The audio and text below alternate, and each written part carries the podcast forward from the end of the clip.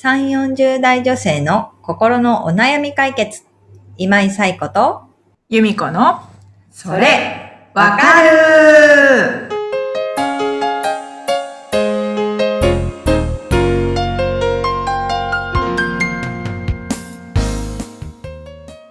はい、ということで、11月第4週のそれわかるが始まりました。皆さん、こんにちはこん。にちは。はい、ということで、今日は早速ですが、お悩みはいいただいておりまはいす。めこさん、お願いします。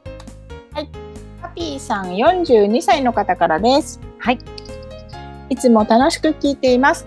個人的に由美子さんの声が聞きやすくて素敵だと思っています。ありがとうございます。今日は相談がありメッセージしました。職場の上司についてです。育休への理解がなく、育休申請を受け取るたびに渋い顔をしています。このご時世ですし、立場からも率先して推進すべきなのに、子育て経験のある私からすると歯がゆい思いで見ているのですが、どうしたらこの重要性に気づいてもらえるのでしょうか？というご相談をお寄せいただきました。あはい、パピーさん、ありがとうございます。りがとうございます。はい。子育て経験があるからこそ、うん。申請を渋い顔で受け取る上司が、うな納ん。得いかないというかう、ん。歯がゆいわけですよね。はい。うん。え、でも、まあ確かに育休取ってくれたらね、パートナーが育休取ってくれたらやっぱりすごく、ね、夫婦としてお互いにこう、いいだろうなっていうのは思うし、まあ、うん。育休取らない、取らせないみたいな ご時世でも確かにないっていうのはありますよね。う。うんん。っていうと、観点から見ても、重要性に気づいてほしいということですよね。はい。うん。うんなんか、そうですね。なんか難しいんですよね。まあ、まずは、その、上司の価値観みたいなところうがん。ある。まあ、どんな価値観かはちょっとわからないけれどもうん、まあ、価値観なのか、価値観としては育休は取るべきだと思ってるかもしれないけど、なんか業務を考えると、うん。あーみたいなうん。顔に出ちゃってるんですかね。うん。顔に出ちゃってるんです渋い顔してる。うん。渋い顔。のもあるかもしれない。だからどんな、うんまあ、価値観だけじゃなくてね、どんな気持ちでそれを受け取ってるのかみたいなのはありつつも、でもやっぱりその、申請する側としてはすごく出しにくいっていう状況があるっていうことですよね。うん。でもなんか、その、いや、こういう制度ありますからとか、この、うんこのご時世なので、みたいなことで、なんかその価値観とか気持ちが払拭できるようなものではないのかなっていうのは思うんですよね。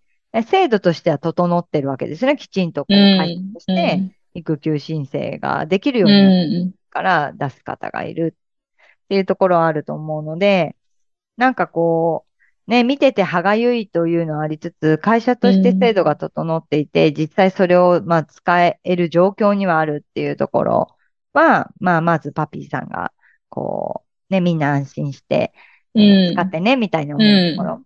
でもう一つは、なんか、まあ、ちょっとこの上司の方の性格とかあんまりわからないけれども、なんかその、なんですかね。あの、何か変えてくださいよとか、ここダメですよって指摘されるのって、やっぱりね、部下から指摘されるのって、プライドが許さなかったりとかすると思うんですよ。なので、そうではなく、えー、育休取って、こんな風によく変わりましたね、みたいなこととか、うん。なんか、こう、育休取ってもらったことで、うん。こんな声がパートナーの方から聞かれましたよ、みたいなこととか、なんかそのメリットを伝えていくっていうこと？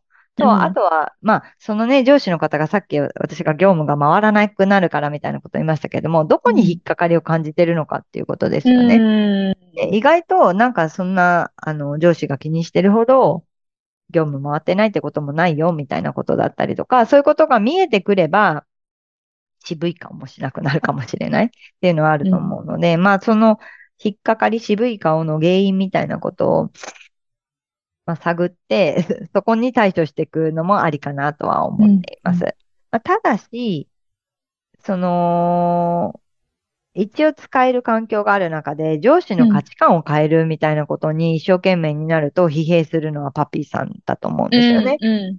だから、えっ、と、重要性に気づいてもらいたい、気づけるように何かしらの働きかけをするのはいいけれども、うん。それを受け取るかどうか、気づくかどうかは上司次第だなっていうところは、ちょっとこう、持っててもらえたらいいかなっていうのは思っているところですね。